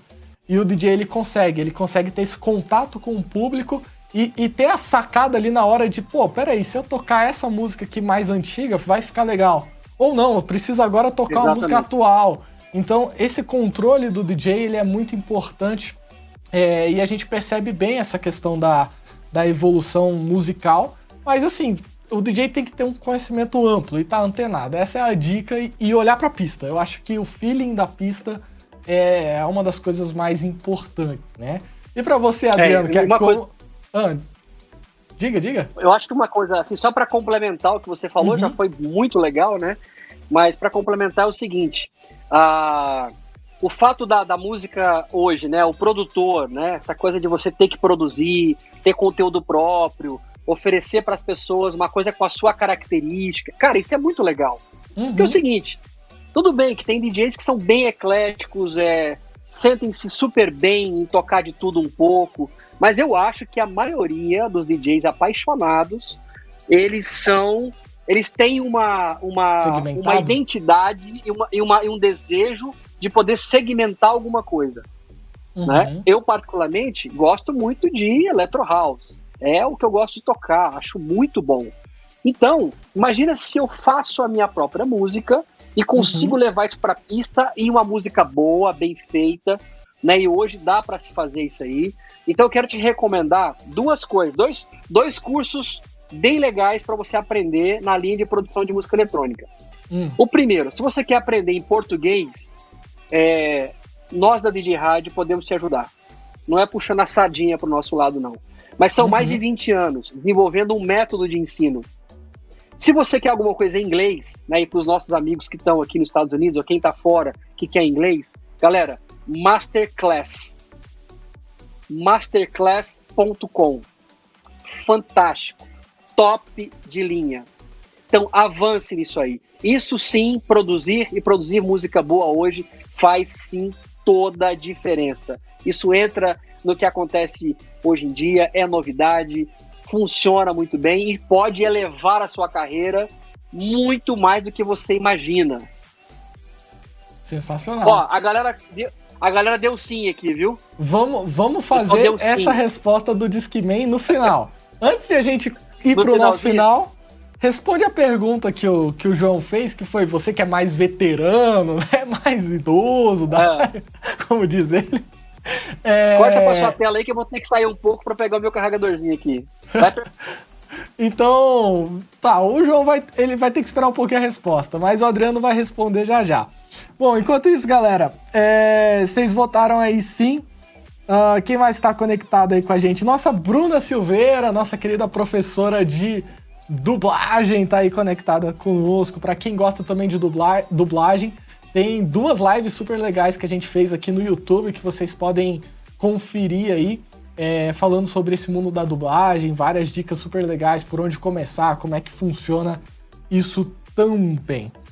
Bom, uh, vamos ver quem mais aqui que está conectado. Emanuel está aqui com a gente também. Ana Max, sensacional. Muito bom. Adriano está voltando ali agora. Vamos ver se ele já está de volta. E aí, tá me escutando? Tô tá escutando? escutando, vamos lá então. Maravilha. Tô escutando, perfeitamente. Então, você que é mais veterano, conhece um pouquinho mais da história, viveu muitas dificuldades nessa, nesse mundo do DJ, de acordo com, com o João. É, tem muitas dificuldades, tem mais facilidades, é um mercado difícil, é um mercado fácil. Conte aí a sua experiência. Eu acho que é um mercado que ele é difícil como, como qualquer outra profissão da vida. Uhum. É, é muito importante a gente ter a ciência e ter assim a percepção é, eu nasci para ser e fazer o quê? Né? Uhum. Eu acredito muito, assim, sabe, que Deus, quando ele vai nos criar, ele já cria a gente com um pacotinho ali, sabe? Olha, uhum. você vai ser feito, criado para ser médico. Você uhum. vai ser usado por mim na vida das pessoas para poder fazer cirurgia, medicar o povo, sabe? Eu, eu, eu realmente acredito nisso. Então, eu acho que quando você identifica isso em você, isso pode levar tempo. Eu conheci várias pessoas que demoraram muitos anos para poder identificar aquilo que realmente elas gostam, que elas têm paixão em fazer. Né? Uhum. Porque é diferente você fazer um trabalho por dinheiro e você fazer por amor. Sabe, a, a resposta que você tem de você mesmo e do, do seu cliente muda tudo. Muda uhum. tudo. Então, é, essa, esse ditadozinho né, que nós temos na DJ Rádio, é que é melhor surpreender do que decepcionar, é algo que a gente trabalha na. Assim, a gente leva muito a sério isso. Porque nós sabemos que nós faz, fazemos com amor. Uhum. E que nós uhum. queremos com que isso impacte a pessoa que está recebendo o nosso serviço ou o nosso produto ou algo do tipo. Porque aí todo mundo fica satisfeito. Então, se você gosta muito dessa área, gosta de música, quando você olha para um equipamento desse, quando você vê um DJ tocando, quando você olha para um, sei lá, um David Guetta da vida, quando você assiste um vídeo, isso mexe com você, isso te deixa arrepiado, né? Podem ser características de que você é, goste disso. Uhum. Então, o próximo passo é: faz um curso, faz um curso, procura um profissional, sabe? Vai ter experiência no dia a dia. Porque assim, eu fiquei por muitos anos trabalhando com duas coisas. A que eu trabalhava só pelo recurso financeiro e a que eu fazia por amor. Só que a minha intensidade sempre foi tão grande com aquilo uhum. que eu uhum. faço que foi uma questão de tempo de virar isso, de deixar aquilo que era só por dinheiro e viver uhum. só daquilo que é o meu amor, a minha paixão. Então, eu tô aqui para te incentivar e para te dizer o seguinte: é difícil? É para todo mundo. Todos uhum. nós teremos as mesmas dificuldades na vida. Mas é muito prazeroso quando você cria a coragem, quando você tem a iniciativa de querer ser um profissional com diferencial no mercado. Não faça qualquer coisa, não entregue qualquer coisa. Seja exigente com você mesmo, seja organizado, Seja, tenha uhum. compromisso, sabe? Dê sempre um pouco a mais daquilo que te contrataram. Porque isso demonstra o amor que você tem por aquilo que você está fazendo. Você está servindo pessoas. Imagina, por exemplo, que você vai contratar um serviço de alguém. Vou falar aqui de uma área bem delicada: mecânico. Imagina que você vai contratar um mecânico, pedreiro. Imagina uhum. que você vai contratar esse cara. Aí, você, aí chega um pedreiro na sua casa e que você enxerga nele todas essas características que eu te falei: conhecimento, profissionalismo, pontualidade, organização. Olha que fantástico! Olha uhum. o quanto isso é bom. Olha o quanto isso é bom para ele que está fornecendo e o quanto é bom para você que está recebendo. Mas aí o que acontece é que, infelizmente, muitas pessoas, por não terem entendimento, às vezes você que está ouvindo isso agora, dessa forma como está falando, de repente você nunca ouviu dessa forma. Então você está tendo a oportunidade de entender sobre isso. Agora, o que você vai fazer com isso é a sua responsabilidade, é a sua decisão de querer ser um profissional de destaque no mercado, não para ser melhor do que ninguém, sabe? Não para dizer, ah, eu sou isso, eu tenho aquilo. Não, não é nada disso, gente. Para nós é um privilégio de Deus. Foi Deus que me deu essa oportunidade de trabalhar com a música, de trabalhar com foto, trabalhar com vídeo. E o que, que eu faço agora? Eu só me coloco à disposição de fazer uma coisa bem feita. Isso é maravilhoso. Isso é impactante. Isso transforma a vida das pessoas e transforma a sua. Uhum. E eu acho que quando você tem essa, essa alegria dentro de você, você faz qualquer coisa com alegria também. Por mais que esteja tudo dando errado, você vai fazer com amor, vai fazer com paixão, com, com, com, com o que há de melhor que você possa oferecer. Isso daí é, é sensacional, é único, assim. Bom, a gente está caminhando para a nossa reta final. É, a gente está caminhando para nossa reta final da, da nossa transmissão. Só respondendo aqui a, a pergunta do, do Irineu, antes de te passar a bola pro, pro Discman aí, o Irineu pediu para falar um pouquinho sobre essa questão de streaming copyright. Bom, já começando a primeira dica, o, Irineu. É o seguinte, primeiro, uh, você não tem direito de usar nada que não seja seu e ponto final. A lei é bem clara nesse primeiro ponto, né? Então, assim, é importante você buscar os direitos de uso daquele material. A gente sabe que todo DJ gosta de fazer live, a gente vê grandes DJs fazendo live, artistas fazendo transmissão aí no mercado. Então, assim, é, geralmente eles fazem com as próprias produções dele, é um primeiro ponto. É, então, se você tem as suas próprias tracks, é tranquilo, pode fazer as suas lives, pode fazer as suas transmissões. Agora, se você quer usar conteúdos de terceiro, é importante você ter essa liberação das próprias gravadoras. E para isso você tem que pertencer a uma gravadora, tipo uma Universal Music, uma Sony Music, alguma gravadora que, que tenha a facilidade de acesso para poder liberar o seu canal para poder fazer aquelas transmissões. Então, como acontece ali, por exemplo, num programa da Multishow, aquele Música Boa, onde eles pegam vários artistas para poder cantar ali, então é um, é um, programa onde ele, ele tem a liberação pelas gravadoras para poder fazer aquilo. E eles pagam o direito autoral também. Então, assim, a nossa recomendação, você quer fazer um set, quer fazer uma live e tudo mais, de você tocando, tente fazer com as suas músicas autorais, faça alguns remixes das músicas, mashups, coisas que possa trazer a sua identidade e, claro, de forma alguma usar músicas de forma original de outros artistas, porque realmente as políticas dos robozinhos ali do YouTube, do Instagram vão cortar a sua transmissão e podem até bloquear o seu canal, tirar a sua conta do ar por conta disso. Então fica a Ô, dica. Paulo, é, eu lembro uma situação que eu tive uma vez, é, ah. logo quando eu comecei a produzir as minhas próprias músicas, uhum. foi um desafio né, gigantesco, porque eu não tinha uhum. conhecimento sobre teoria musical nenhuma, uhum. mas fui, fui buscando na internet, conhecendo, fazendo umas experiências e tal. Na época eu usava o Acid Pro. Uhum, Acid já Pro, trabalhei com ele. software? Sim, Acid Pro. da Sony. É, e aí depois eu fui trabalhar com Fruit Loops, que foi uhum. aonde eu fiz a minha melhor produção na época, que foi uma música com o nome de Renasci, né, até com, uhum. com a Elaine Duarte, né, de Brasília, que cantou. É, enfim, aí depois comecei a trabalhar com, com Cubase, essa amplitude, enfim. Mas eu tô falando uhum. desse assunto porque é o seguinte: eu fiz um remix uma vez de uma, de uma cantora é, no Brasil, e aí o que aconteceu? Um belo dia, eu recebi uma, uma a justiça na porta da minha casa. Foi lá um. Isso. Essa história eu não conheço, é, não. Exatamente. Conta aí que eu tô curioso. Não, não conhece? Conheço, não. Eu recebi um, recebi um cara lá da justiça, trouxe uhum. uma cartinha e ele pegou e falou assim: Olha, isso aqui é para você e tá, dá uma olhada aí. Quando eu olhei, tava lá o nome do cantor. Eu não vou falar para não expor e tudo, mas é, que você fez o remix de uma música e você não pediu autorização para fazer o remix dessa música.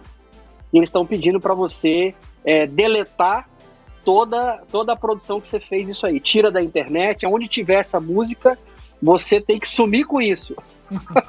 você foi um alerta, né? Foi um alerta. Uhum. Eu, eu fiquei assim assustado porque eu não imaginava que isso poderia acontecer.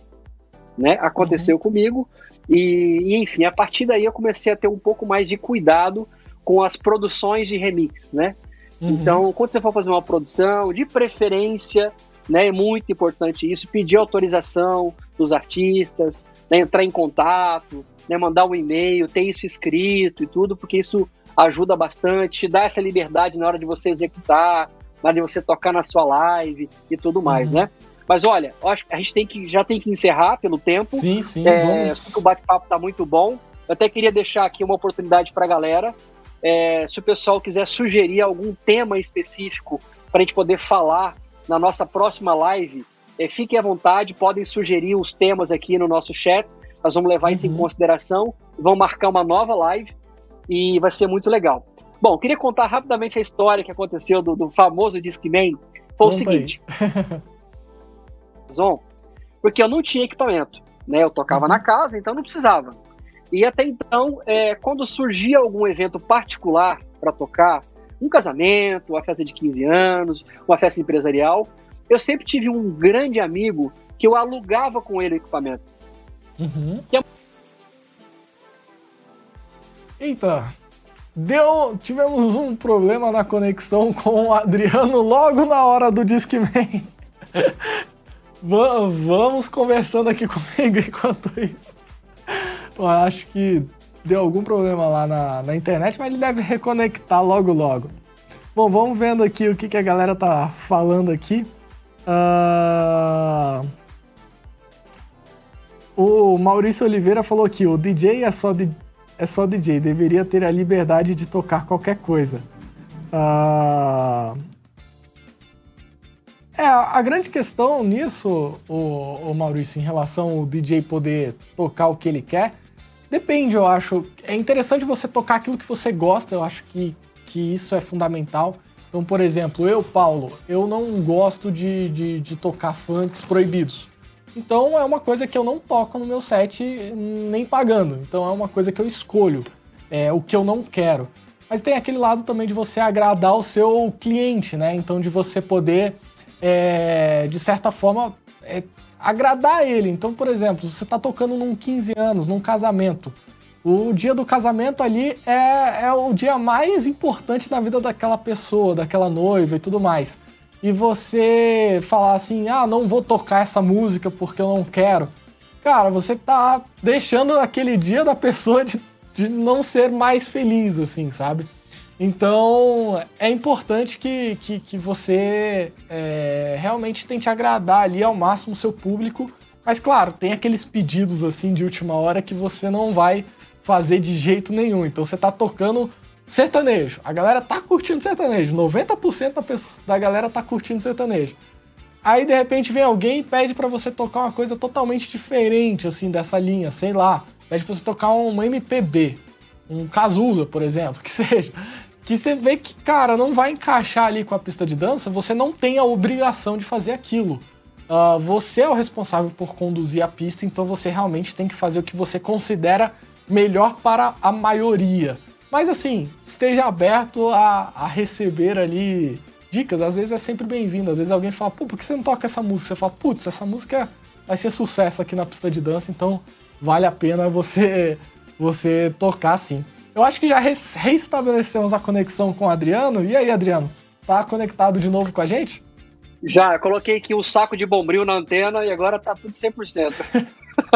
pediu pediu, pediu para aumentar a velocidade aí da internet. É, nós aumentamos aqui, um patrocínio especial da Xfinity, então tá tudo bem. Bom, vamos lá, vamos falar do Discman, né? É o seguinte, se você quer começar um curso, não tem dinheiro para comprar equipamento, é, mas você tem, sabe o quê? Você tem empresas que alugam equipamentos. Sabia uhum. disso?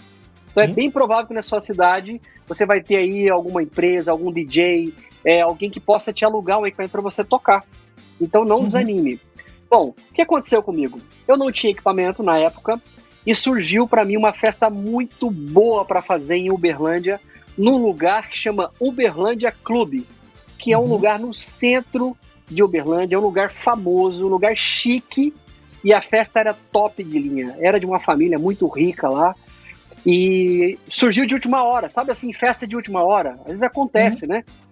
Me ligaram, Adriano, ó, tem uma festa de 15 anos para você tocar tal dia, você pode? Eu falei, posso, tá tranquilo, tô com a agenda livre. E eu sempre tinha o meu amigo lá que, que me alugava, é, muitas das vezes emprestava. E eu falei, bom, tranquilo, né? Só vou ligar aqui pro, pro, pro Delcio, meu brother, e tá tudo certo. E na época eu lembro que ele tinha um par de CDJ 100 da Pioneer, né? 100S, que para mim foi um, uma das melhores CDJs que já tiveram até hoje. Uhum. Eu lembro que ele tinha um, um mixer da, da Pioneer, que era o DJM 400, 600, um, uhum. um prata, eu não lembro, lembro direito. Uhum. Né? Os, os DJs de plantão aí devem lembrar disso aí. Mas era tudo bacana, então eu sempre alugava com ele, tava tudo certo. Aí liguei pro meu brother, ó, oh, seguinte, preciso daquele kit para tocar numa festa de 15 anos, negócio maravilhoso, muito bom, porque lá nesse Uberlândia Clube ele tinha uma boate, tinha uma cabine uhum. de som, tinha todos os equipamentos, exceto CDJ, mixer e fone. Uhum. Era o que você tinha que levar. Liguei pro cara e o cara falou assim: Cara, eu tenho uma má notícia para você. Eu hum. tenho uma festa nesse dia. Falei: Não, mano, não fala um negócio desse não. Aí já me deu aquele frio na barriga. Eu falei: Cara, eu não tenho uma outra pessoa que eu conheça que eu tenha que, que tenha essa confiança de alugar um equipamento desse, né? Uhum. Falei: E agora? Cara, não tive solução nenhuma. A única coisa que me restou para fazer aquela festa de 15 anos foram dois Discmans a pilha. Eu nem tinha fonte do negócio. Eu sei que era um Discman da Philips e um Discman de uma, da Gradiente, que era uma marca que tinha força no Brasil nessa época. Dois Discmans. E aí eu tinha um mixer. Nessa época eu já tinha um mixer pequeno da Gemini, um mixerzinho muito pequenininho, muito compacto, eu lembro que tinham dois modelos da Gemini. Tinha um modelo simples e tinha um modelo que tinha um sampler, para você samplear um trechozinho da voz, da música e tal. Esse uhum. era meu sonho de consumo. Esse eu não consegui comprar, não. Mas eu tinha esse pequenininho. Então uhum. o que, que eu fiz? Falei, cara, eu vou tocar com dois Discman. Meu Deus do céu, como que vai ser isso? Que loucura, né? Eu falei, bom, aí comecei a pensar nas possibilidades. A cabine era fechada. Então ninguém ia ver o equipamento que eu estava utilizando. Tinha porta e tudo mais. Então eu falei, bom, então tá tudo certo. E outra, eu, eu acho que o que importa nessa hora é música boa. Certo ou errado? Justo. Música boa. Então vamos lá. Vou usar as minhas técnicas que eu tenho. E uma coisa, Paulo, que eu, eu aprendi muito na minha época de Poazon em Uberlândia foi interação com o público. Uhum. Eu desenvolvi uma comunicação com o público muito legal. Sabe, eu, eu aprendi a não ter vergonha de me comunicar. Claro, falar coisas certas na hora certa, falar corretamente, não ficar gritando no microfone ou coisa do tipo. Mas assim, pra você ter ideia, eu pegava o microfone sem fio e ia no meio da pista de dança. Cantar, é, tem um rap, né, daquela música lá do. Da. da aquela da La Bush. Uhum. Lembra? Tem um uhum. rapzão maravilhoso ali, cara. Eu ia no meio da galera cantar aquele rap, sabe? Então, assim, eu aprendi essa coisa de, de usar a comunicação junto com a música e a coisa ficar bonita. E olha que eu tocava numa casa que era um público classe A. É um público uhum. exigente, você não pode fazer qualquer coisa, tocar qualquer música. Então, essa minha escola, em termos de repertório musical, me ajudou demais. Bom, fui lá, coloquei os meus dois Discman, liguei os cabinhos no mixerzinho e vamos fazer essa festa. 10 caixas de pilha. pilha. Muitas pilhas reserva. E vamos que vamos. Meu brother, a noite aconteceu, deu tudo certo, ninguém falou mal de ninguém, nada aconteceu de errado. Eu só sei de uma coisa: quando terminou a festa, eu sentei na escada da cabine de som, coloquei a mão na testa, falei sim, eu sou um DJ de verdade. Sensacional. Eu sou um DJ de verdade. Porque, cara, nessa hora, você vê que o que faz um bom DJ não é o equipamento. É o que você faz com a música. É o que você faz com o público que está na pista de dança. Claro, quando você tem um equipamento, que você tem pitch, você tem efeito, você tem várias coisas legais que, quando utilizadas na hora certa, no momento certo, aquilo soma ao seu trabalho. Mas o uhum. público que está na pista de dança, presta bem atenção nisso. O público que está na pista de dança, ele não quer saber se você está usando Pioneer, Numark, Denon. ele não quer saber a marca do seu equipamento. Ele quer música boa para aquele propósito. Então, foi um dia que marcou minha vida, foi muito legal, né? Eu percebi que é, o fato de você ter um equipamento, às vezes, mais simples, nunca vai ser impedimento para você fazer um bom trabalho e deixar a sua marca. Então é isso. Espero que todos tenham gostado dessa live. Né? Quem quiser nos acompanhar, DJ Rádio SA, nosso Instagram aqui. E para acompanhar a DJ Rádio no Brasil, DJ Rádio Brasil, olha, apareceu aí agora, né? DJ, Rádio USA, Estados Unidos, e DJ Rádio Brasil é o nosso Instagram, Instagram do Brasil. É, vai ser um prazer se você tiver interesse em fazer qualquer um dos nossos cursos, trocar uma ideia, bater um papo. O meu WhatsApp, para quem quiser mandar alguma mensagem, trocar alguma ideia, é mais um, mais um, 770 882 3503. Você pode escrever aí para mim, por favor, no, no YouTube, Paulo?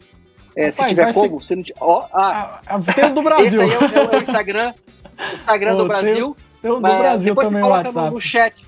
Coloca no chat do Instagram, por favor. Só, só digita lá. Isso. Mais um, 770 882 3503 é o meu WhatsApp aqui nos Estados Unidos. E para falar com o Paulo Panarone na DJ Rádio Brasil, tá aí o WhatsApp dele na tela, 61 3201 4450. Muito obrigado a todos vocês que permaneceram até aqui, seguraram a onda até aqui. E sugestões de novos bate-papos, manda que a gente vai fazer. É contigo aí, Pepe. É isso aí. Então, muito obrigado, Adriano Max, pela, pela participação. Foi sensacional. Acho que a gente trouxe vários conteúdos super legais que mostram ali todo o trabalho do DJ, da onde que a gente começou e como que as coisas foram acontecendo para a galera poder se identificar e ver que é possível também, que eu acho que esse é o, é o grande lance. É, se você investir realmente, se você estudar, se você é, tem aquilo como paixão e colocar aquilo como um objetivo, você realmente consegue chegar lá. Não tem impedimentos, não tem nada que possa te, te vamos dizer assim, desanimar ou, ou botar para baixo. Você vai, vai conseguir, vai dar certo e vai, as coisas vão acontecendo. Então é isso, Adriano. Muito obrigado pela participação e nos vemos na próxima live. E esse foi o programa Papo da Hora. Até mais. Yeah.